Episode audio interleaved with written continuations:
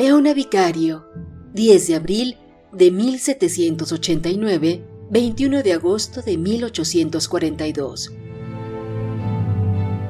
Homenaje luctuoso a la mujer fuerte de la independencia.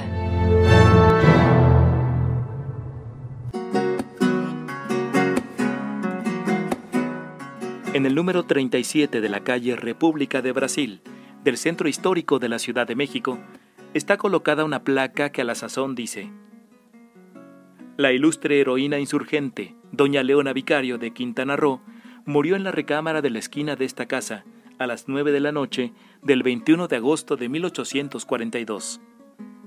El grabado en lámina fue instalado durante los festejos del primer centenario de la independencia, en 1910.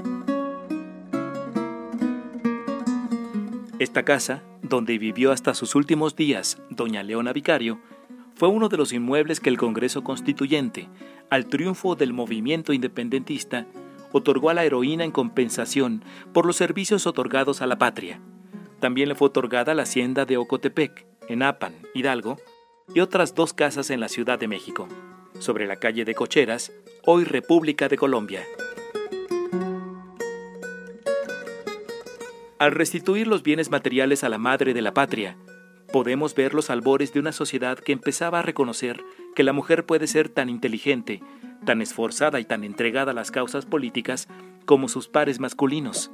Y también nos revela en gran medida que sus correligionarios, más allá de agradecer el apoyo económico que sumó a la lucha, esta insustituible mujer supieron valorar su sacrificio al entregarse a una causa que la alejaba de todo el lujo y esplendor al que estaba acostumbrada, y todavía más, reconocer su gran valor para nunca desistir a pesar de perder esa vida opulenta, y también a pesar de que muchas veces le ofrecieron el indulto a ella y a su esposo a cambio de traicionar a los insurgentes, situación que nunca sucedió. Antes de decir todo lo que sé, prefiero que me hagan cortar la cabeza. Refería Leona Vicario, según asienta el pensador mexicano, don Joaquín Fernández de Lizardi, quien llegara a ser un gran amigo de la insigne. Y Leona Vicario ciertamente padeció. Primero, la traición de sus propios allegados. Cuando fue descubierta en su apoyo a los insurgentes, fue un tío de ella quien la prendió y presentó ante la corte, para ser juzgada y encarcelada en el antiguo colegio de Belén, un lugar de recogimiento destinado para mujeres cuya honestidad peligrara en el mundo. Estuvo resguardada en dicho claustro, pero logró escapar con ayuda de sus correligionarios, aunque solo para comenzar una vida pesarosa, llena de precariedades y sabiendo que ante los ojos de los de su clase estaba siendo escarnecida y vilipendiada. Una anécdota infortunada de esta parte de su vida nos narra cómo tuvo que dar a luz, en una cueva, a su primera hija, concebida después de casarse con Andrés Quintana Roo, con quien vivía todas estas pesarosas experiencias, y que la hace más virtuosa ante nosotros como mujer aguerrida, a quien no le importó dar todo lo que tenía en pro de alcanzar la libertad de la patria. Esta primogénita suya llevó el nombre de Genoveva.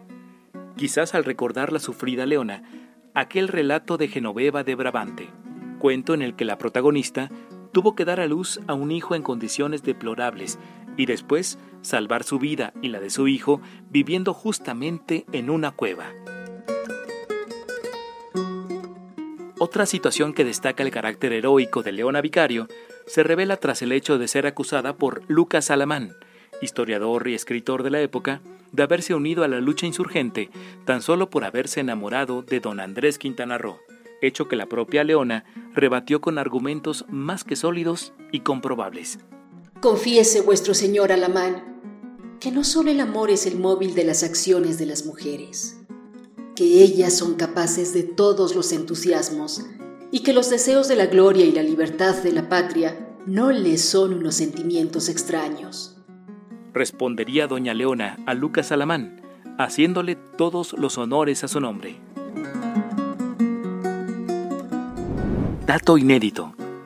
Aún en su fuga de la reclusión en el colegio de las Mochas de Belén, como se le conocía, Leona demostró su temple y su nobleza, pues según narra el escritor Fernández de Lizardi, referente a este suceso, Leona tuvo que disfrazarse de negra, una de las castas más miserables y de baja condición entre los pobres, llamados guachinangos, zaragates, léperos y pelados.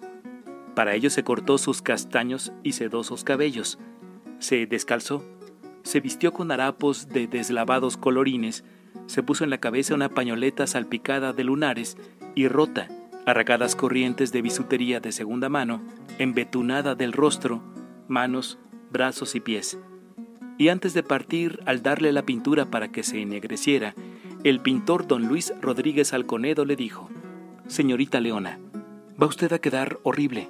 No importa, aunque parezca una furia infernal, con tal de contribuir a la felicidad de mi patria.